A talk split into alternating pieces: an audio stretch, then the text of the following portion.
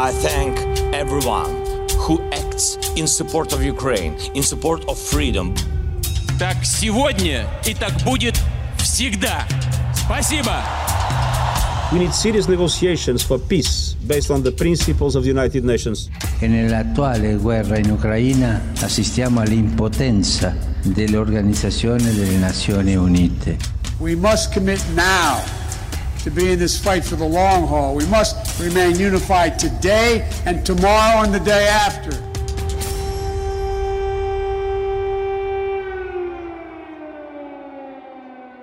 Viva!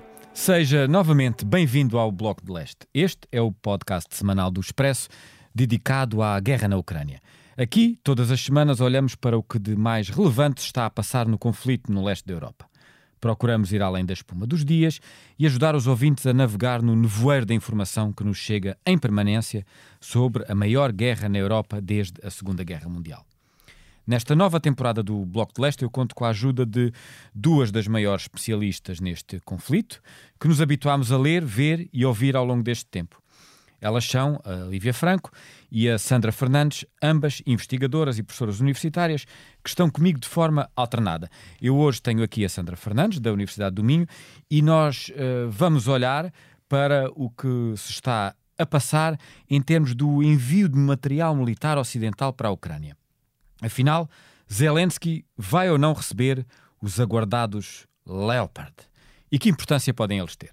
Venha daí. We're not really hesitating, we are just uh, very carefully in balance and all the pros and contras. We are not talking just about delivering anything to anybody. This is a new kind of measure we would choose, and so we have to be carefully because we are we have a, a, a duty to uh, to look carefully and intensively on what might be the consequences for anybody in that conflict. Viva Sandra, tem-se falado muito do envio de mais material militar para a Ucrânia por parte do Ocidente. No som com que abrimos o episódio uh, desta semana, ouvimos o ministro uh, da Defesa alemão, já há uns dias, a justificar de alguma maneira as cautelas do seu país uh, nesta questão e a Alemanha tem estado no centro do furacão.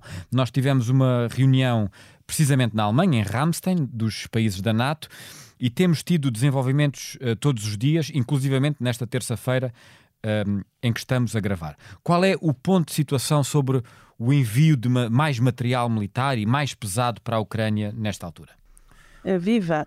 Uh, realmente estamos a acompanhar uma espécie de telenovela que tem cerca de 10 dias, não é? E uhum. nesses 10 dias a pressão tem vindo a subir e eu penso que chegou ao seu ponto máximo esta semana, com desenvolvimentos um, enfim, assinaláveis. O que é certo é que os aliados não se conseguiam entender e o presidente Zelensky estava a ficar cada vez mais impaciente. Um, podemos explicar isso de várias formas, mas o que é certo é que uh, neste momento uh, temos uma guerra um, que não, não tem movimento, não é?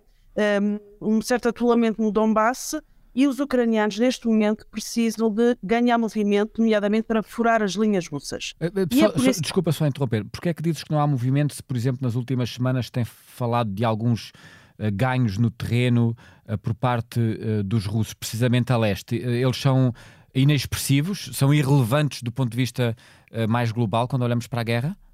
Sim, nós temos que olhar para, para, uh, para a guerra no, no, total do território de, da Ucrânia e se olharmos para o Donbass como região, não é? Nós percebemos que a guerra estabilizou-se no Donbass, não é? Precisamente, isso tens razão, não é? Os combates são mais intensos e há mais evoluções no Donbass, mas o que é certo é que a guerra, a frente estabilizou-se no Donbass, há muita artilharia, mas há pouco movimento, não é? E uh, os tanques, de facto, poderiam dar esse movimento aos ucranianos para furar as linhas russas. Eles já perderam cerca de 600 tanques, nós sabemos que eles recuperam alguns, nomeadamente os russos, não é? Mas, eh, apesar de não ser ainda consensual se os tanques seriam decisivos, o que é certo é que, neste momento, é isso que os ucranianos estão a pedir uhum. e é, portanto, uma espécie de linha vermelha a ser ultrapassada. Porque é uma linha vermelha? Porque nós olhamos para os russos. Como é que os russos vão interpretar isso, não é? Uhum. Vamos para a Terceira Guerra Mundial, vai haver escalada. São essas grandes questões que esta polémica em torno dos tanques pesados estão a levantar. De, de, Deixa-me uh, uh, ir ainda especificamente ao que está a acontecer. Uh, nós os alemães têm uma espécie de direito de veto sobre os tanques que têm seus, os Leopard. Eu não sei se dizes Leopard ou Leopard 2, como é que preferes dizer, mas estes tanques, por exemplo, nomeadamente os, da, os que foram vendidos à Polónia, isto é, a Polónia, se os quiser ceder à Ucrânia, precisa de autorização alemã. mas nos últimos dias vimos posições um bocadinho contraditórias. Eu falei aqui Ehm, destas dúvidas do Ministro da Defesa, mas, por exemplo, tivemos a Ministra dos Negócios Estrangeiros alemã, Anabela, Ananella Baerbock, dos Verdes, dizer que não seria o seu país a impedir ehm, a exportação uh, dos Leopard. Como é que consegue explicar a posição alemã Uh, no meio disto é porque os próprios alemães têm uh, frisado que não só não estão sozinhos, como têm sido grandes dadores de ajuda uh, neste conflito. Por que esta hesitação da parte deles agora? Bom, isso tudo é verdade, eh, Martim, sem qualquer dúvida. Então vamos arrumar estas Sim. informações em três categorias. Uhum. Há uma dimensão psicológica, que é própria dos alemães. Os alemães não são franceses, não são polacos, são alemães. Eu já, vou, já posso desenvolver isso daqui a bocadinho. Há uma dimensão material, e tem a ver com, efetivamente, o que são esses tanques e um, ehm, porque que há essas hesitações alemãs Uh, e há a questão da Alemanha estar isolada diplomaticamente e dizer que, uh, penso que já ficou muito claro, que as hesitações já foram ultrapassadas. Porquê? Precisamente por aquilo que tu disseste. Quer dizer, ao mesmo tempo que estava a acontecer um ato tão uh, político como o aniversário dos 60 anos do Tratado de Amizade entre a França e a Alemanha, ah, Tratado de Eliseu, é? na segunda-feira, ao mesmo tempo que tínhamos nessa celebração em grande pompa, não é, com Scholz e Macron a reafirmar uh, a amizade franco-alemã, temos a ministra dos Negócios Estrangeiros alemã, Ana Helena, uhum. agora referiste, em plena televisão francesa, a dizer, mas afinal, se os polacos quiserem ceder aos ucranianos, não, nós não vamos fazer nada. Isto parece que é cofonia política autêntica, claro, não é? Claro. Mas nós só conseguimos perceber isso se percebemos que a coligação alemã é muito difícil de gerir, a, não é? A coligação alemã, a coligação de governo interna uh, na Exatamente. Alemanha. Sim. Nós temos uma ministra dos negócios estrangeiros, a senhora Baerbock, uh, que é dos verdes, o senhor Scholz, que é social-democrata, e temos aqui duas ideologias diferentes se os verdes eram pacifistas não é, na sua tradição, essa tradição virou belicista. E já virou belicista há mais tempo, não é? Foi o, foi o verde um, uh, eh, Joschka Fischer que levou a Alemanha para a guerra na Bósnia, por exemplo. Uhum. Portanto, tem uma postura um, mais firme em relação à, à, à Rússia. Scholz é mais conhecido na sua posição, porque é o chanceler, não é mais visível. Ele tem sido acusado de ter sido mole, ter sido reticente, de ter sido demasiadamente prudente, ou seja, não ter uma postura firme com a Rússia, e quem diz Rússia diz também outros países como a China. E, portanto, esta entrevista da Ministra dos Negócios Estrangeiros alemã à televisão francesa é um autêntico golpe, não é? A dizer que os polacos afinal podem enviar. Uh, internamente já tinha havido sinais uhum. no mesmo sentido, uhum. mas não tinha sido mediatizado, como é o caso não é, dessa entrevista. Hoje, o que é que nós temos? Temos uma conferência de imprensa juntamente com o secretário-geral da NATO. Quando diz hoje é esta terça-feira, exatamente. Esta terça-feira, uhum. em que o ministro, o ministro da Defesa alemão indicou que quem possui o Leopard pode começar a dar formação aos ucranianos. E, sobretudo, tivemos na segunda-feira o, o primeiro-ministro polaco a dizer que iria fornecer os Leopards mesmo sem um aval alemão. Ele, entretanto, veio temporizar essa, essa, essa atitude, porque os alemães são muito procedimentais, não é? Tem, tem a ver com a sua cultura. E, portanto, ele veio pôr um bocadinho de água na fervura, porque hoje já fez o pedido oficial, não é? De reexportação dos tanques para. De, um, Deixa-me só. Aparentemente, este será um psicodrama ou uma, uma novela, como tu lhe chamaste, que acabará por uh, se resolver com o tal envio dos tanques. Agora, tu falaste aqui a de. A é muito grande sobre sim, a Alemanha. Sim, mas tu falaste aqui de três dimensões: a tal psicológica, material e, e diplomática. Okay. Há alguma coisa que querias desenvolver sobre estes uh, pontos? Sim, a dimensão psicológica, o simbolismo de ter nos tanques alemães, não é? Nas planícies ah, ucranianos, lembra a Wehrmacht, não é? E a Segunda Guerra Mundial. Uh, também, obviamente, se, será com certeza utilizado pelos russos, não é? Pela propaganda russa, para reatar, digamos assim, não é? toda esta memória nazi da Alemanha, de uma Alemanha agressora, de uma Alemanha que quis subjugar a toda a Europa, não é? Digamos que o Leopard, a ser enviado, e vai ser enviado, vai passar a ser o principal ator de uma guerra na Europa, não é? E isto é muito simbólico para a Alemanha. Mas quando dizes que é o principal ator, é do ponto de vista simbólico ou do ponto de vista real? Prático. É porque eu entro aqui noutra, noutra questão. Eu gostava de conseguir explicar aos nossos uh, leitores e aos nossos ouvintes uh, o que é que são estes tanques para toda a gente estar a falar deles. São assim tão bons, assim tão importantes, assim tão uh, decisivos? E nós falamos, falamos dos tanques, Leopardo, não há consenso sobre isso. Eu também não sou, digamos assim, não é? Uh, uh, não sou uma pessoa que trabalha nas Forças Armadas, sim, sim. especialista da coisa militar, mas mesmo assim, o que é possível observar é que não há consenso sobre se vão ser assim tão determinantes. O que é certo é que a Ucrânia está a combater uma guerra com blindados mecanizados e que os ocidentais já não estão habituados a isso. Não é? Nós estamos habituados a projetar forças sem uma declaração de guerra formal. Vemos o Mali, o Afeganistão, mas o que é certo é que a Ucrânia neste momento está a combater uma guerra que é chamada de guerra híbrida porque envolve outras dimensões que nós armas, e nós já fizemos um episódio sobre uhum. isso, mas é também uma guerra verdadeira, de alta intensidade, mas, não é? Mas, é, mas a, a, a, a, pretensão ucraniana ao ter estes tanques, só para eu perceber, e uma vez mais eu não sou especialista em matérias militares, é sobretudo defensiva ou os tanques são há, pouco lembrava as guerras anteriores, os, os tanques são claramente para procurar ganhar terreno. Qual é a perspectiva ucraniana desse ponto de vista?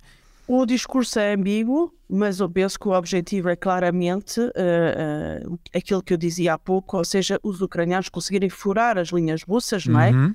E sobretudo no momento em que a sua capacidade de alcance com os mísseis, é? Porque os mísseis já foi uma linha vermelha ultrapassada, é? já há mísseis entregues aos, aos ucranianos, okay. não é? que é que eles precisam e reclamam? Mísseis que têm um alcance superior a 100 km. Neste momento, os ucranianos conseguem atingir mais ou menos 60 km. Uhum. Problema: atacar o território russo, não é? Que é aquilo que os ocidentais não, não querem, querem, que os ucranianos façam. Exato. façam não é? Exato. E, portanto, os blindados e a alternativa a conseguir ter mísseis de maior alcance uh, permitiriam, não é? Ter uma arma, basicamente, para ser clara, o blindado é a arma terrestre mais potente em contexto ofensivo, não é? é indispensável, não há nada mais potente no terreno do que um blindado mecanizado em contexto de ofensiva. É? Mas... E, portanto, os tanques, nessa medida, poderiam mudar o desenrolar da guerra. Mas, eh, Agora, há, alguma ideia se, eh, por exemplo, eu tenho aqui à minha frente uma infografia, uma imagem uh, que mostra as diferenças que existem entre os tanques, os Challenger dos ingleses ou os Abrams uh, dos americanos, os tais Leopard 2 um, ehm, dos alemães e os chamados T-72 uh, usados pela Rússia, estes Leopard são melhores que os russos ou são equivalentes? A questão é numérica e quantos é que podem ir de facto para a Ucrânia? A ideia que eu tenho é que existem ao todo qualquer coisa como 2 mil Leopard 2, mas não sei exatamente quantos é que poderão ir ou não ir para a Ucrânia. Ok. 2 mil repartidos em todos os países. Sim, sim, sim, sim, o total. Vendeu. Ok. Bom, primeiro começar, se calhar, por, por lembrar que 90% dos equipamentos que são usados na Ucrânia neste momento são dos anos 80. Ou seja, ultrapassados, não só. Nós estamos aqui a falar de instrumentos de ponta. Ok? Um, essencialmente material ainda soviético. Lembrar que os ocidentais já fornecem tanques uhum. à, à Ucrânia. A Polónia até Marrocos vai fornecer tanques. Só que são tanques antigos, não é? Okay. São tanques de fabrico soviético. Portanto, o simbolismo, voltando à ideia do símbolo, é que esses tanques seriam os primeiros tanques de fabrico ocidental, não é? A ir para o terreno na Ucrânia. E uhum. são muito mais modernos em termos de capacidade de deslocação, em termos de peso, em termos de precisão de tiro. Portanto, sim, há uma diferença tecnológica não, não estamos a falar de material dos anos 80, estamos a falar de material moderno, atual.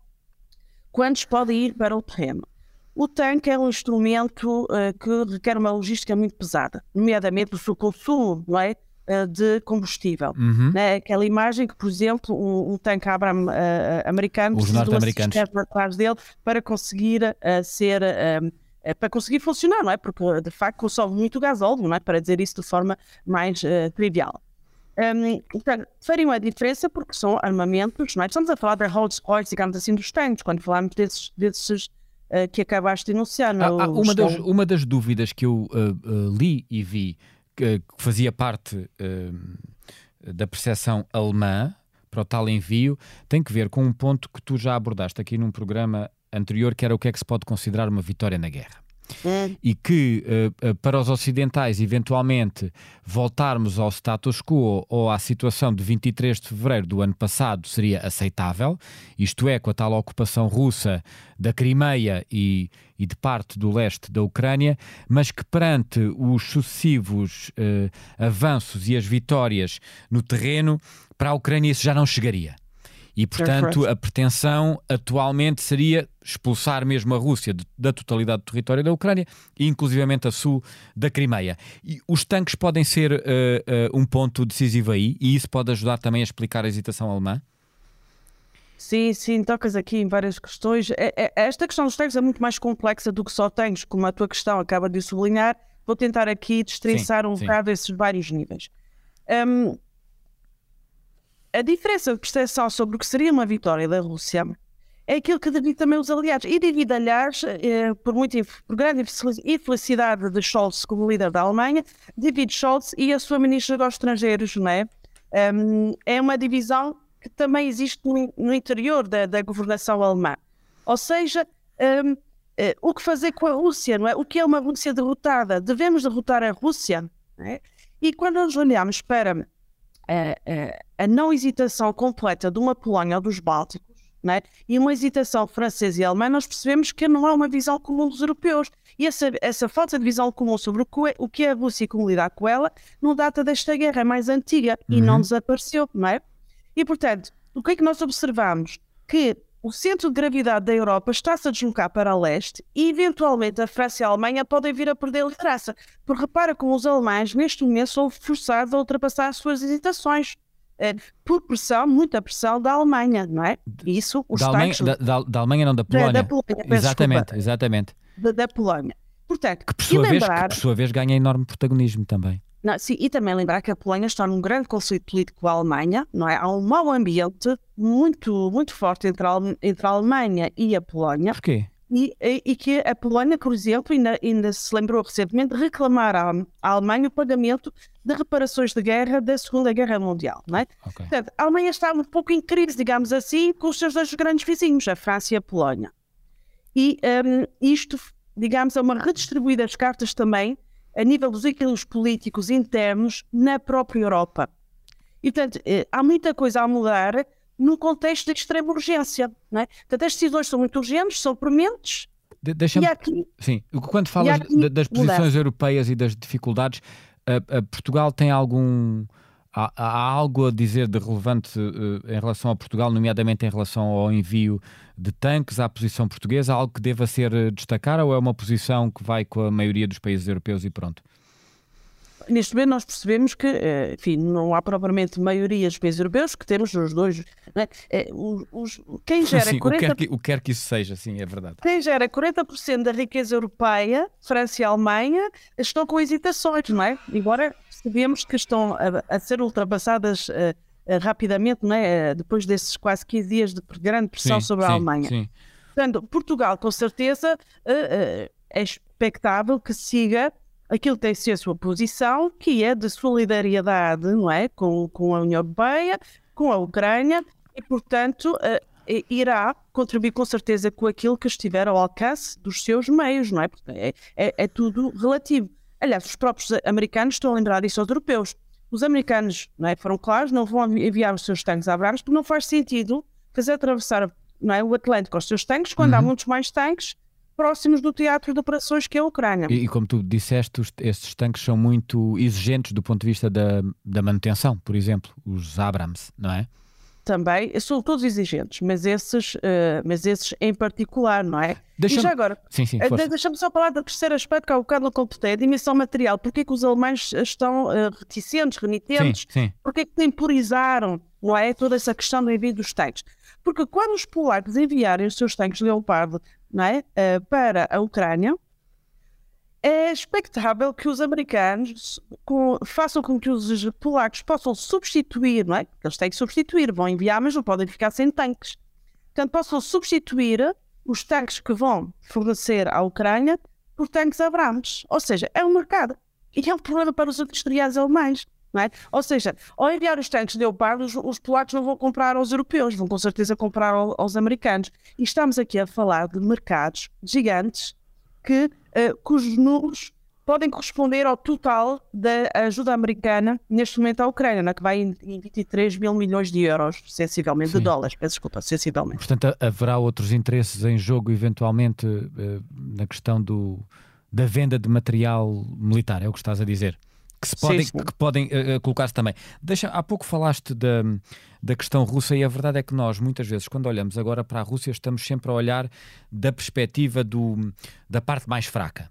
Uh, falamos sempre da Ucrânia ter uh, tanques para poder ganhar a guerra, para poder avançar tudo mais. Ora, eu tenho lido e visto, eu penso que também da tua parte já li e ouvi alguma coisa, que se fala muito da possibilidade de uma chamada ofensiva maior por parte da Rússia, alguns nos próximos meses. Qual a credibilidade desta informação? Quando é que pode acontecer? Que impacto é que pode ter? Isto é real? Não é? Do que é que estamos uh, a falar?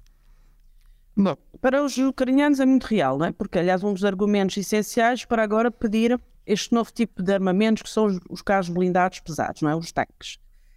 Um, portanto, para eles é muito real. Eh, nós eh, temos, uh, temos enfim, acompanhado não é, aquilo que são os serviços de informação americanos, britânicos, mas sobretudo americanos, não é? que também apontam para, para essa possibilidade. O que é que nós podemos ter por certo? Dois elementos. Os russos têm a chamada profundidade estratégica, ou seja, neste momento os ucranianos estão numa guerra total no sentido em que todas as suas forças armadas, todos os seus recursos estão empregues. Uhum. Os russos não. Os russos ainda podem enviar muitos soldados para a frente de combate. Ainda podem apoiar-se nos seus aliados, não é? E uh, isso é a segunda dimensão. A Rússia, neste momento, só tem um aliado, que é a Bielorrússia. E, portanto, a Bielorrússia dá também profundidade mais estratégica à Rússia, tem uma fronteira direta com a Ucrânia, e lembrar que foi daí que partiu o ataque. A, não é? a, a norte, a, sobretudo a norte da Ucrânia, não é? Sobretudo, sobretudo a norte. E, portanto, não sei se queres que a gente desenvolva um bocadinho mais aqui esta questão não, da não, aliança. Repara, eu, eu, não, eu queria que perceber quando, se e como é que pode existir ou não essa ofensiva russa, ou se uh, estamos no domínio da especulação e que, ao mesmo tempo, me expliques porque é que estás a falar da Bielorrússia. Isto é, desde o início que se especula se a Bielorrússia vai ou não entrar na guerra, vai ou não entrar na guerra. A verdade é que está quase há um ano e ainda não entrou. Alguma coisa pode mudar? Uh, sim, sim, é, pode mudar, pode mudar, porque a pressão é muito grande sobre Lukashenko. Mas se calhar só antes de abordar a Força. questão da Bielorrússia. É, como sabemos todos, não é, que foi substituído o comandante da Operação Especial, da Operação Militar Especial Russa na Ucrânia, ou seja, da guerra russa na Ucrânia. Uhum. Agora é o antigo chefe de Estado-Maior um, um, das Forças Armadas, que é o general Gerasimov, Gerasimov que é o, uh, o comandante. Ele fez uma coisa muito interessante nos últimos dias. Ele quer reintroduzir a disciplina, não é? o rigor nas Forças Armadas uh, regulares e eh, fez duas coisas que nos podem parecer muito triviais, mas para mostrar, não é, eh, de facto, a desorganização que havia nas Forças Armadas Russas. Ele quer eh, proibir os telemóveis aos soldados, nós sabemos que a geolocalização permitiu, não é, ataques muito bem direcionados e, e causar mortes uh, nos, nos, militares, uhum. e também cortes de cabelo regulares, não é? Portanto, que, que Wagners e... Uh, e Kadyrovs uh, uh, de ter uh, os seus códigos próprios da guerra e que não é, haja aqui uma maior disciplina não é, das Forças Armadas russas. Um, e, portanto, estes, estes, sinais podem parecer anedóticos, não é? Uhum. mas mostram que a Rússia continua a enviar sinais de querer estar pronta para continuar esta guerra. E quando olhamos para Lukashenko, eu aqui ficaria, faria algo que vai parecer fora do tema, mas está completamente dentro do tema, que é percebermos que a Rússia, com esta guerra, mostra que sofre uma forte retração imperial. O que é eu quero dizer com isso? Quais eram os aliados da Rússia? Os países que fazem parte de uma organização que se chama Organização do Tratado de Segurança Coletiva, que aliás reuniu em Cimeira no fim de novembro eh, uhum. de 2022. Final do ano passado. E nós percebemos nessa Cimeira que o ambiente era gélido. Ou seja, um país enorme como o Cazaquistão, que Putin ajudou a escapar de um golpe de Estado uhum. né, em 2021, não reconheceu a, a, anexação dos quatro territórios anexados por Putin em setembro. A fotografia de família gélida, né, fria. E Lukashenko uh, meteu, uh, digamos assim, a pata na poça, porque ele uh, pelas palavras que teve, demonstrou o receio que tem no colapso da Rússia, porque o colapso da Rússia significa o colapso da maior parte desses países, nomeadamente da própria Bielorrússia. É? Ele invocou até a ideia que a Rússia, se a Rússia colapsasse, seria uh, eh, um, o fim dessa organização do Tratado de Segurança Coletiva e até de alguns países, e portanto ele estava a pensar nele próprio. Uhum. Portanto, a sua liderança pessoal está em jogo, ele tem uma opinião pública que não é favorável à guerra, as Forças Armadas Bielorrussas não são favoráveis à guerra, mas é um país completamente dependente da Rússia, do ponto de vista económico, produz tratores, tem uma indústria de tratores que só, só são utilizáveis na Rússia, depende completamente do gás e do petróleo russo, um, e, portanto, a solução do Lukashenko tem sido uma grande pressão na sua população, mesmo uhum. método que utiliza, e, portanto, ele está à disposição é? da, da própria Rússia. Mas, de, só, mas sobre isso, há um ponto que eu gostava que esclarecesses, que é a tal ofensiva militar russa expectável para os próximos meses, na tua perspectiva, poderia surgir... Uh, a partir do leste da Ucrânia, da região de, do Donbass, mas eventualmente também do norte, daí falares da Bielorrússia. É isso que tu estás a dizer? Ok. Posso-te dar um número. Em outubro, uh, a Bielorrússia acolheu 9 mil soldados russos. Só em outubro. Uhum. Acolheu-os, é? Vieram para o seu território. Militarmente, a Bielorrússia, neste momento, de facto, não tem soberania. Porque está ocupada por forças russas, não é?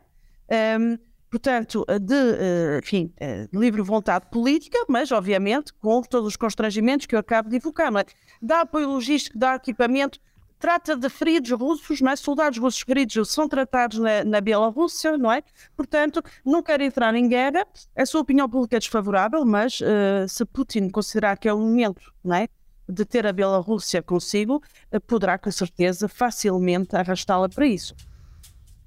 Muito bem, obrigado Sandra. Hoje nós uh, falámos de tanques, mas falámos de muito mais uh, do que apenas de tanques. Nós ficamos por aqui com mais este episódio do Bloco de Leste. Voltamos para a semana.